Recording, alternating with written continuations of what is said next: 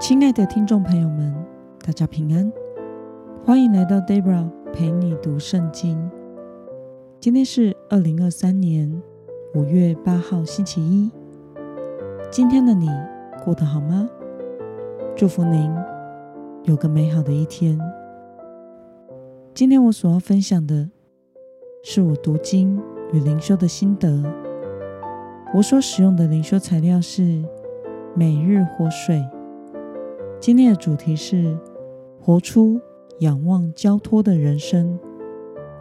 今天的经文在撒母耳记上第二十六章一到十二节。我所使用的圣经版本是和合本修订版。那么，我们就先来读圣经喽。西弗人来到基比亚，到扫罗那里说。大卫不是在荒野东边的哈基拉山藏着吗？扫罗动身，带领以色列人中挑选的三千精兵，下到西弗的旷野，要在那里寻索大卫。扫罗在荒野东边的哈基拉山，在路旁安营。那时，大卫住在旷野，看见扫罗。到旷野来追赶他，大卫就派人去探听，知道扫罗果然来了。大卫起来，到扫罗安营的地方，看见扫罗和尼尔的儿子亚尼尔元帅躺卧之处，扫罗睡在军营里，士兵安营在他周围。大卫对赫人。亚西米勒和希鲁雅的儿子约押的兄弟亚比筛说：“谁同我下到扫罗营里去？”亚比筛说：“我同你下去。”于是大卫和亚比筛夜间到了士兵那里，看哪，扫罗睡在军营里，他的枪在头旁，插在地上。押尼尔和士兵。睡在他周围。亚比筛对大卫说：“神将你的仇敌交在你手里，现在让我拿枪把他刺透在地上，一次就成，不用再刺他了。”大卫对亚比筛说：“不可杀害他。有谁伸手害耶和华的受膏者而无罪呢？”大卫又说。我指着永生的耶和华起誓，他或被耶和华击杀，或死期到了，或出战阵亡，耶和华绝不允许我伸手害耶和华的受膏者。现在你可以把他头旁的枪和水壶拿来，我们就走。大卫从扫罗的头旁拿了枪和水壶，他们就走了。没有人看见，没有人知道，也没有人醒过来。他们都睡着了，因为耶和华使他们沉睡了。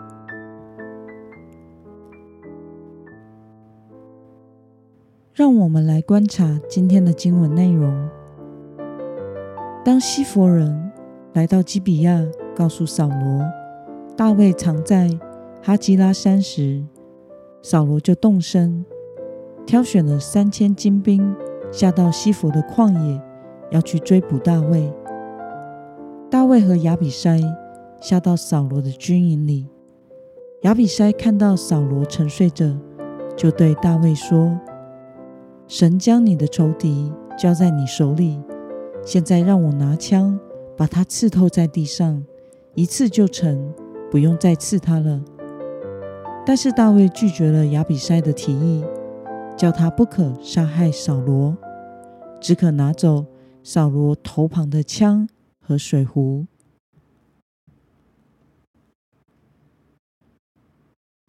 让我们来思考与默想：为什么大卫要拒绝了亚比筛的提议，叫他不可以杀害扫罗呢？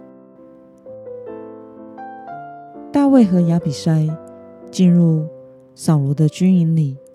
看见扫罗毫无防备的熟睡着，亚比筛认为这是神将仇敌交在大卫的手里，因此可以借着这个机会杀死扫罗。但是大卫认为扫罗是耶和华的受膏者，自己没有权利去决定他的生命，应该将主权交在上帝的手中，让神自己审判和处决他。大卫自己绝不可动手。害耶和华的受膏者。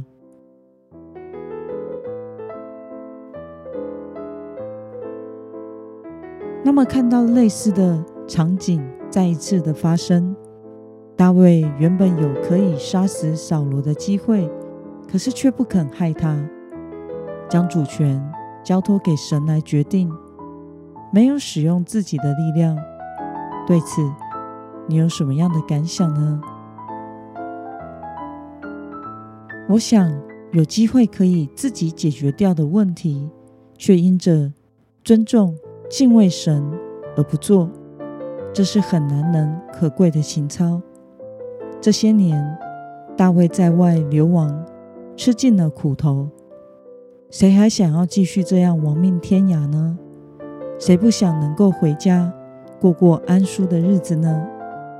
况且，大卫本来就是神所高立。所选定要代替扫罗王位的人，可谓天选之人。但是他不肯僭越神的主权，不肯杀害耶和华的受膏者，认为只有神可以决定扫罗的命运。这是需要很大的忍耐和决心才可以办到的。大卫的忍耐，使我们看到。他合神心意的品格，不使用自己的力量与方法去解决问题。其实，往往人出手要去帮上帝完成的旨意，都会带来很不好的结果。像是亚伯拉罕借着夏甲生育所生的以实玛利，就不是上帝的应许之子以撒，而且以实玛利的后裔都成为了。以色列的敌人，大卫坚决不肯僭越神的主权，是我们所要学习的。要学会分辨神的旨意，不要只挑容易并且合自己心意的路走。我们的眼光不要停留在所面临的问题上，而是要仰望、寻求神的旨意。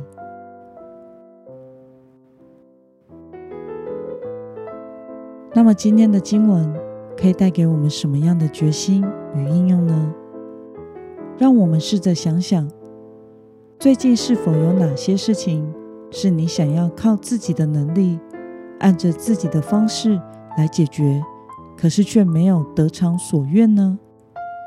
现在，为了将所牵挂在意的事主权全然交托给神处理，今天的你，决定要怎么做呢？让我们一同来祷告。亲爱的天父上帝，感谢你透过今天的经文，使我们看到大卫敬畏神，不愿意用自己的力量去杀死扫罗，而是将主权再一次交托给你。求主帮助我，能学习大卫的依靠。交托，不专注在问题的本身，也不急于用自己的方式解决，而是选择仰望、寻求你，一步一步让你来带领我。奉耶稣基督得胜的名祷告，阿门。